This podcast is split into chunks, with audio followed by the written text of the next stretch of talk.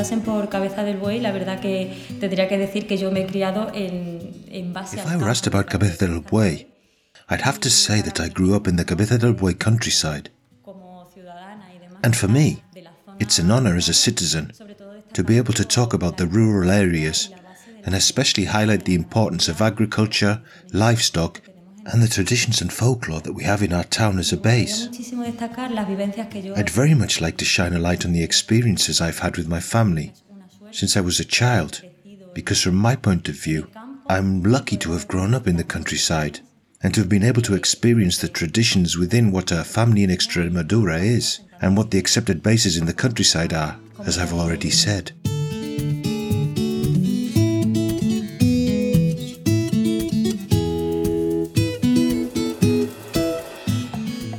Tourism in Cabeza del Buey.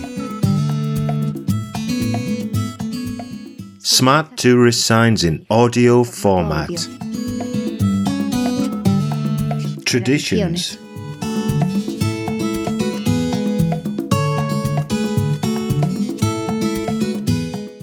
One of the traditions that's still preserved in Cabeza del Buey is sheep shearing, which takes place at the beginning of spring, when the shearing crews come to the town. Sheep are sheared once a year, and this usually coincides with the wool starting to fall out. This occurs when the wool naturally detaches from the sheep's skin as the sheep try to relieve themselves from the heat to cope with the summer months. Entre una de las cosas que yo recuerdo One thing I remember is that my grandfather had a collection of scissors because in the old days shearing wasn't done as it is now, with competitions and so on, to shear the sheep. In the old days it was done with very large scissors.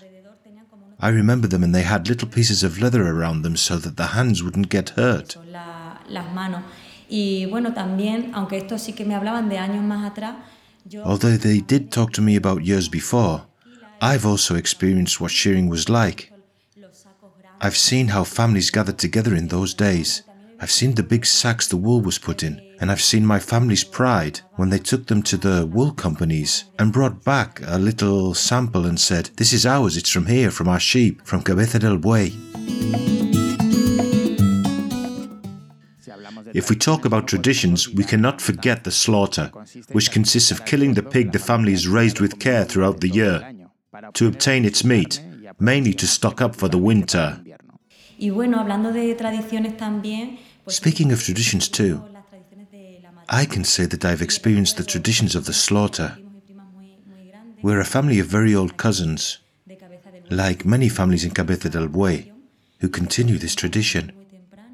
And I remember getting up very early el sábado por la mañana, on Saturday morning at 6 a.m. primas y los primos con las linternas, All the cousins used to go with the lanterns to see how the older ones, yo, mi padre, my uncle, my father, and my grandfather, went with the pig.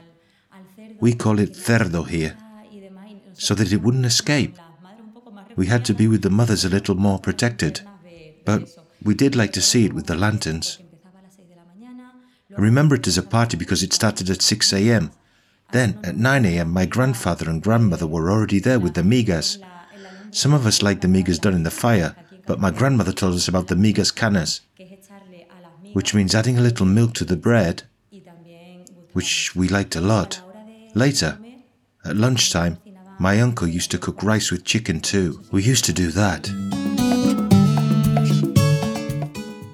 Folklore in Cabeza del Buey goes hand in hand with the Association Cultural Juvenil Barbuquejo, an association belonging to the Extremadura Folklore Federation.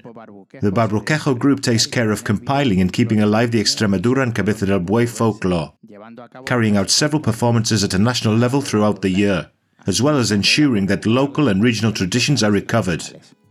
Y entre que se hacían las comidas y no, y, la- y mi abuela que le gustaba mucho hacer la prueba mientras Between making meals or not, and my grandmother who liked to try while kneading in the kneading troughs, my aunts and uncles and so on liked to sing songs. The truth is that I've grown up amidst folklore, apart from having been a part of it since I was very small. I do know songs and jotas that my grandmother used to sing to us. We used to sing Cabeza del Buey, for example, which is very well known. La Jota de los Colorines, which goes something like this. I'm not going to the dance if you don't come in that blue dress, in that blue merino wool dress. I'm not going to the dance if you don't come.